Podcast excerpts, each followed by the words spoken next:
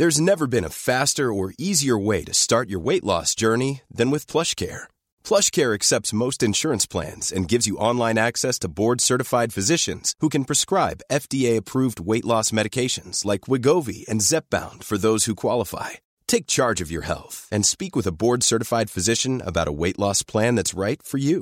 Get started today at plushcare.com slash weight loss. That's plushcare.com slash weight loss. plushcare.com slash weight loss.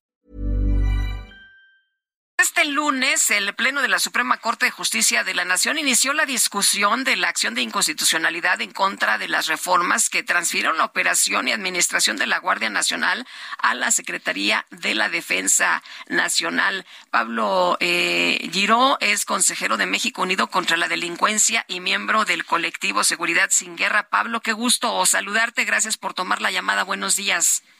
Gracias a ustedes. Buenos días, Lupita. Oye, pues, ¿cómo ves eh, cómo va la discusión hasta este momento? Eh, tengo entendido que todavía faltan eh, dos sesiones en la Suprema Corte para ya determinar finalmente qué es lo que ocurre, pero por lo pronto, ¿cómo ves?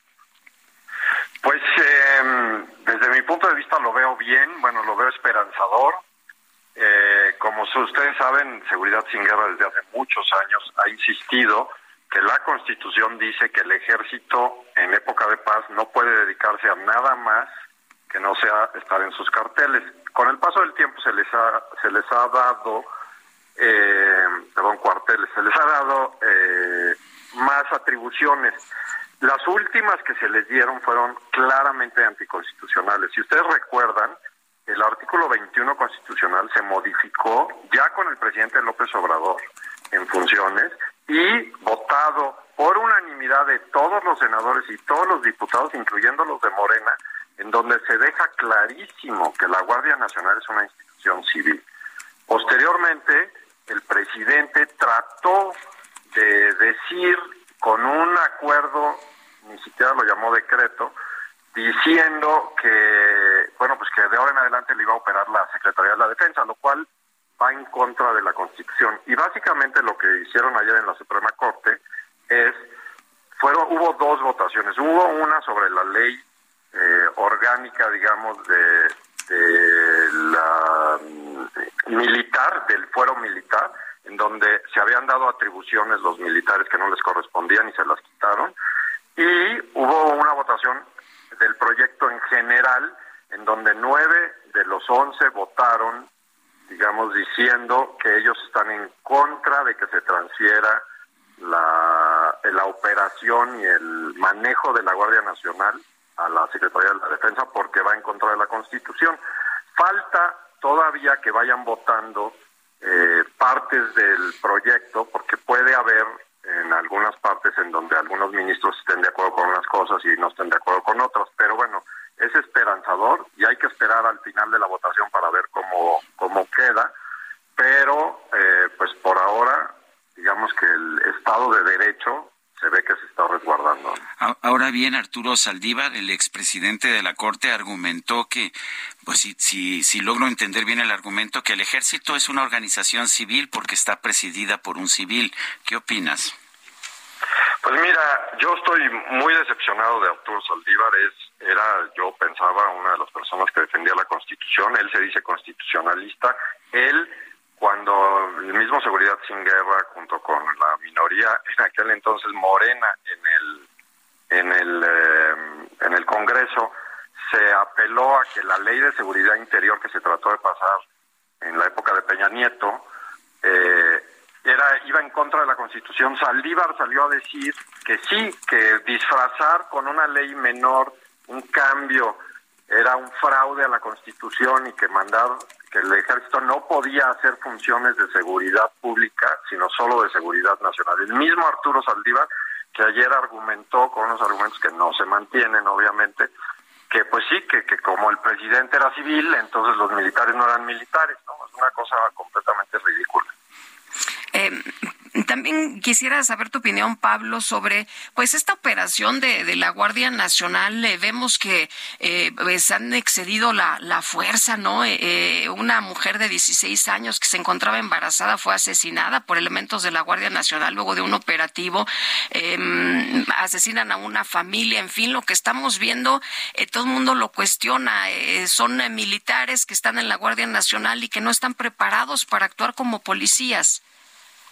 Pues sí, mira, ese es el argumento principal por el cual lo, ninguna democracia y ningún casi ningún gobierno que no sea totalitario tiene militares haciendo eh, situaciones de o siguiendo situaciones de seguridad pública. Y te explico cuando tú tienes a los militares eh, entrenados para que sean militares es decir para que se peleen con un enemigo para que retomen un territorio para que se estén en situación de guerra estilo Ucrania y Rusia, pues no da la situación para pararte a, preguntarle a la otra persona qué quiere y cómo está y etcétera, sino que disparas, ¿no? Tú actúas, los Militares, tú actúas y entonces los militares ven a todo el que no le obedece o a todo el que está haciendo algo que según ellos está mal como un enemigo y el enemigo hay que acabar.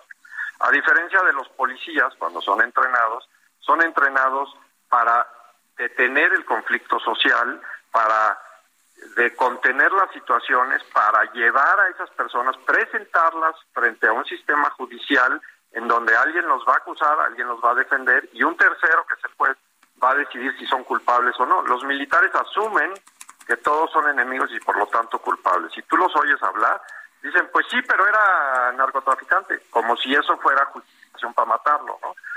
nosotros les recuerdo, no tenemos pena de muerte código para ningún delito.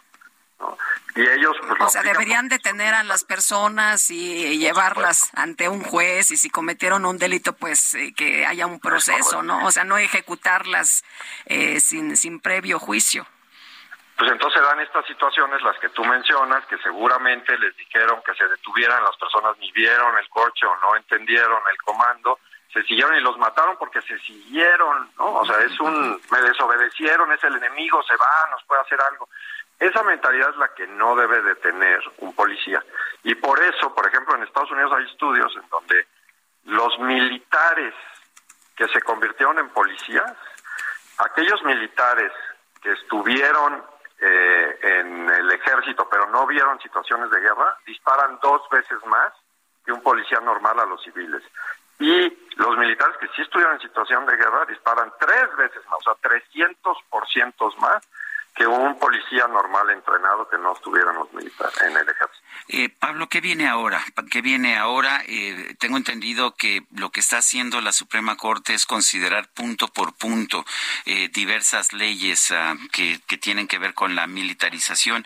¿Y qué resultado estás previendo después de estos de estas primeras discusiones, de estos primeros, ah, no todavía es el voto, pero sí los primeros argumentos que se han presentado?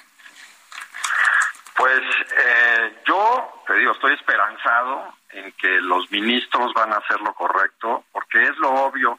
Como ustedes saben, el, el sistema jurídico se rige en donde primero están la Constitución y los tratados internacionales, después las leyes, después los reglamentos y después los acuerdos. Y el presidente con un acuerdo trató de brincar a la Constitución. Si eso se deja que suceda, pues entonces ya no tenemos un sistema constitucional y ya no hay un Estado de Derecho, porque entonces con cualquier cosa que decida una persona se puede cambiar las garantías que nos dan a nosotros. Les recuerdo, el artículo 21 está dentro de los artículos que son garantías para nosotros las personas. Eso quiere decir que nos defiende nuestros derechos frente al gobierno. Entonces, yo considero que los ministros no van a atreverse, son abogados y no van a atreverse a votar en contra de una cosa que no tiene lógica jurídica, excepto Saldívar, que ya ayer se suicidó jurídicamente, este, y la ministra Esquivel, que bueno, no ni vamos a comentar. Este, pero yo estoy esperando que, que lo declaren inconstitucional. Muy bien. De pues. ahí a que obedezcan y que el presidente y el ejército deje de hacer las funciones que están haciendo, hay un paso muy grande. Pues Pablo, muchas gracias por conversar con nosotros. Muy buenos días. Igualmente, muchas gracias a ustedes cuando quieran.